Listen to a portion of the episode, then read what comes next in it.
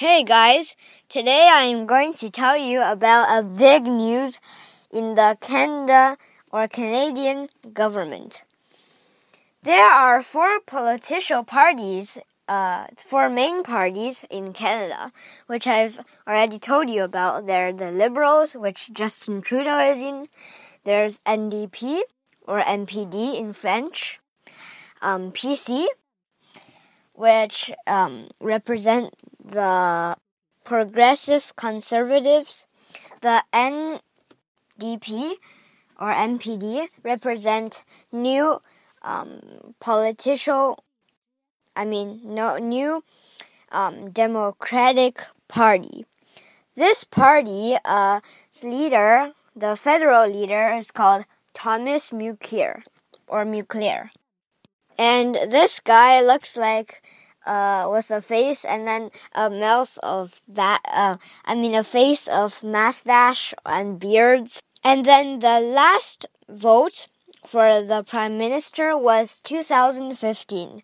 And the NDPs lost like by, by almost a million, um, in the, by the liberals who won.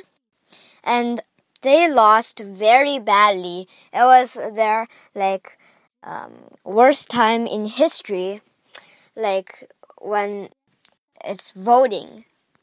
And um, just this weekend, um, there was a vote at the um, Parliament buildings in Ottawa, and then they voted this guy called uh, let me think, what's his name again? I can't remember.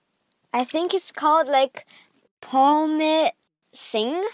I forgot what it's called, but it's this Indian person and he's pretty young. He's 39 years old. Like the Canadian law is whenever you're you reached 18, you can vote and you can be voted or at least be a little like one of the people that are you're choosing from. And this guy called, uh, I think Jack something, he was, uh, 18 and then he wanted to be voted the prime minister, but it was still too impossible because he's too young and he uh, doesn't uh, really know anything about the government and no one ever chooses him. Anyway, this new person, the next vote is for the NDP leader is two years and the next uh, the next prime minister vote is two years later too.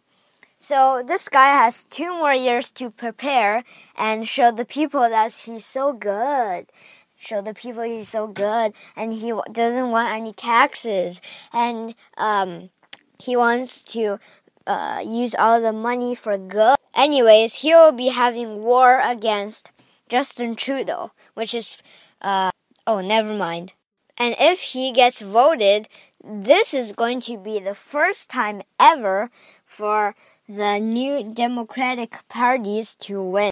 And if the Green Party wins, which is like Green Party never won ever before, then um, there will be a female prime minister in the whole Canadian history, like the first um, prime minister that is a girl or a woman.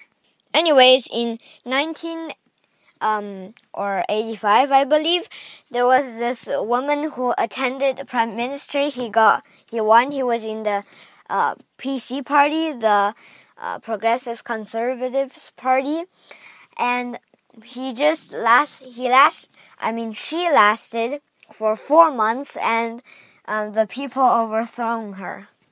Well, anyways, pretty good news for one day. Bye bye.